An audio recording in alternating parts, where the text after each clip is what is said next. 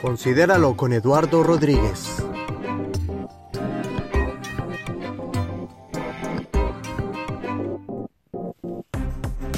Mensajes prácticos que te ayudarán a avanzar en tu caminar con Dios.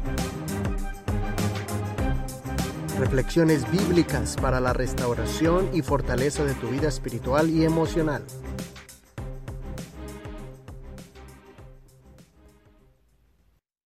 Cuidado con la emboscada.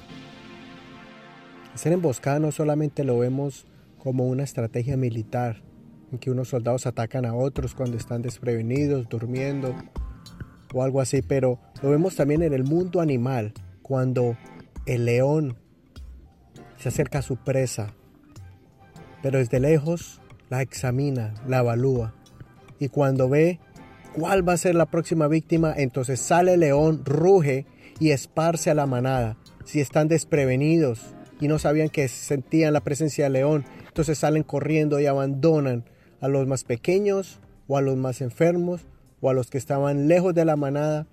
Entonces los leones más fácil los alcanzan. Esto es lo que vemos continuamente en los programas de naturaleza. De la misma manera el apóstol Pedro nos enseña a cómo cuidarnos de los ataques del, del enemigo, del adversario. En la primera carta de Pedro capítulo 5, verso 8, Sed sobrios y velad porque vuestro adversario el diablo como león rugiente anda alrededor buscando a quien devorar. Así que el primer consejo es identificar quién es tu enemigo. Hay un adversario, alguien que te quiere quitar la paz, el gozo y quiere arrebatarte la salvación. El momento tan glorioso que estás viviendo. Segundo, miremos a quién ataca el enemigo. Usualmente ataca primero a aquel que ha nacido de nuevo, aquel que ha recibido la palabra de Dios con alegría, con gozo, que ha nacido una nueva vida, sus pecados han sido perdonados y está gozándose en la presencia de Dios con los hermanos y cantando y gozándose.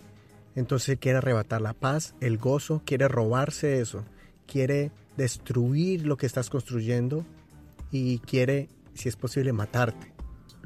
Por eso es necesario que si estás comenzando en el camino de Dios, que ejercites tu fe en la oración, en el ayuno, en la comunión con tus hermanos, escuchando la palabra de Dios que da el, el ministro o el pastor, y que tú mismo empieces a estudiar más y más la palabra de Dios no solo eso, sino que aprendas a escuchar los consejos de los demás que han pasado ya por el camino de Dios y que te pueden decir, tal vez te pueden aún mostrar cicatrices de algunas guerras y batallas que tuvieron con el adversario o tal vez algunos que cayeron en una trampa y se han restaurado. Escucha esos consejos para que tú puedas prevenir bien cuando escuches por ahí como que se acerque, ya puedas ser sensible a la presencia del león. Lo otros que ataca el enemigo a otras personas es aquellos que se creen muy fuertes, muy firmes, tal vez ya llevan unos cuantos años en la iglesia, que entregaron su vida a Dios y han, han participado en algunos cargos en la iglesia, algunas responsabilidades, y ya sienten que, bueno, eh, ya no soy tan nuevo, ya ahorita soy maestro, ya enseño. Tal vez tú empiezas a confiarte en ti mismo, en tus propias fuerzas, tu propia capacidad. Tal vez Dios te está usando en la predicación o, en la oración y, y dices, wow, Dios me usa mucho a mí, y empiezas a sentirte como que muy fuerte, muy capacitado y yo solo lo puedo hacer. Ya no escuchas casi el consejo de tus hermanos y ya como que ves que el pastor ya como que no sabe tanto, yo sé más que él. Empiezas a sentirte como que ya no necesita la congregación, no congregarte tanto porque al fin y al cabo yo soy fuerte espiritualmente y Dios está conmigo y me respalda en lo que yo hago.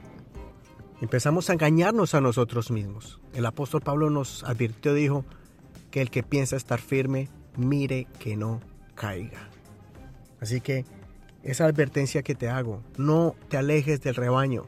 No permitas que nada ni nadie, especialmente tu propia prudencia o tu propia confianza en ti mismo, te haga una mala jugada y empieces a pastar como más lejos eh, individualmente y entonces cuando venga León no vas a tener a nadie que te apoye y te respalde o que te pueda defender o que pueda unirte contigo a luchar juntos porque simple y sencillamente decidiste luchar solo.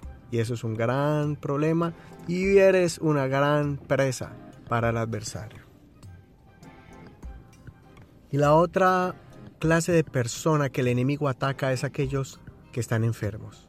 Sí, así como el león mira quién es el que está caminando más lento, quién está cogiendo, dice, este es fácil, este no va a correr tan rápido, este no me va a pelear, este no va a resistir tanto. ¿Y sabe quién es? Aquellos cristianos que tal vez en algún momento abrimos nuestro corazón y nos lo hieren. Por ejemplo, precisamente un comentario negativo, una mala mirada, una acción de indiferencia o simple y sencillamente el error de una persona.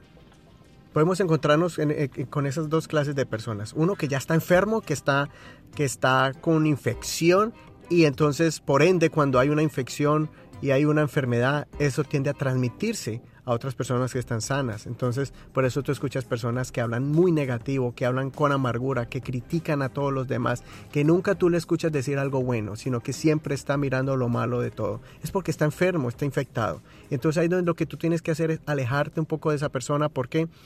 porque te va a contaminar. Más bien ora por ella o si puedes tratar de darle la medicina y fortalecerla es una cosa. Pero si te empieza a afectar, ten cuidado con esas de pronto esas lenguas peligrosas que hasta el enemigo empieza a usar para traer división. Y cuando hay división, hay separación. Y cuando hay separación, entonces son presas fáciles para el enemigo. La otra clase de, de, de, eventos que nos pueden marcar es de personas que de pronto no tenemos la intención de dañarte. De pronto yo tuve un mal día y no te saludé. Tú dices, ¿qué le pasa a Eduardo? ¿Por qué no me saluda si él es tan buena gente o etcétera? Entonces, en vez de marcar tu corazón y alejarte de mí o mirarme mal o decirme, bueno, es que se cree mucho, muy vanidoso, muy, muy altivo, no. ¿qué le pasa a mi hermano? Él no es así, me preocupa. Y entonces tú te puedes unir. Tal vez yo esté pasando por una lucha. Si es lo necesario de amarnos, de, de soportarnos y de apoyarnos. Porque no sabemos cuándo alguien esté pasando una batalla. Y es más, esa persona ni siquiera sabe tal vez que el león ya está corriendo hacia él y no se ha dado cuenta por, porque está débil o está distraído. Precisamente ten cuidado cuando alguien haga algo contra ti y no lo tomes todo tan personal porque te puede marcar de una manera en que te empiezas a enfermar y empiezas a cojear. Ya no caminas como caminabas, ya no corres como corrías. ¿Qué quiero decir con esto? Que ya no oras como orabas, ya tu relación con Dios empieza a, ser más difícil, como, como que esa comunicación se empieza a estorbar por algo, por esa raíz de amargura que ha crecido en tu corazón. Ya no oras a Dios como deberías de orar, ya no vas a la congregación como deberías de ir, ya no con un corazón dispuesto, sino que ya vas preventivo a la defensiva, ya estás... Eh, ya no sientes ese placer como antes, ya empiezas a abandonar todos los compromisos con Dios y, el, y los ministerios, los dones que Dios te ha puesto. ¿Por qué? Porque estás enfermo. Ten cuidado, ten cuidado. Ah, ve al doctor, ve al Señor, ve a la presencia de Dios. Con más, si te sientes así, con mayor razón tienes que doblegar más la oración, clamar a Dios y decirle, Señor, no me abandones en este momento de pronto alguien hizo una injusticia contigo, o de pronto hay un conflicto, un inconveniente, una desaveniencia, una discusión con alguien. Créeme que Dios puede utilizar eso para bien. Puede fortalecer la relación con tu hermano o puedes dejar que el enemigo te separe y te divida y te enferme más. Por último, te quiero aconsejar lo que dice el apóstol Pedro en el verso 9, al cual resistir, resistid firmes en la fe, sabiendo que los mismos padecimientos se van cumpliendo en nuestros hermanos en todo el mundo. O sea que cuando hay un ataque, cuando estás bajo ataque, créeme que león ya ha atacado a otros hermanos. Unos han caído, unos han sido devorados, otros han sobrepasado la prueba y se han unido. Te recomiendo que te unas hombro a hombro con tu hermano. Cuando hay una lucha, dile, ven hermano, te voy a apoyar. O pídele a alguien, por favor, ayúdeme, me siento bajo ataque siento que voy a flaquear, siento que algo me está rodeando y me quiere atacar. Entonces unámonos. Jesucristo dijo, cuando hay dos o tres reunidos en mi nombre, ahí estoy yo en medio de ellos. Y si dos o tres se reúnen y piden por algo, yo les voy a contestar. ¿Por qué? Porque hay poder en la unidad. Así actúan las manadas que están fuertes.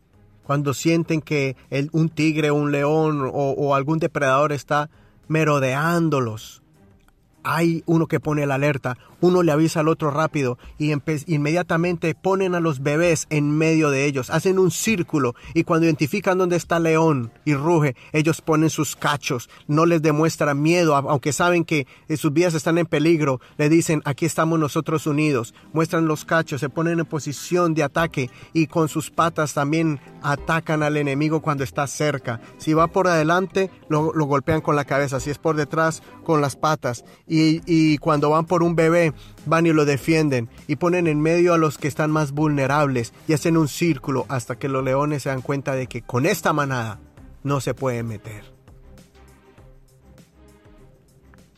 Considera lo que te digo y Dios te dé entendimiento de todo. Soy tu amigo Eduardo Rodríguez. Hasta la próxima.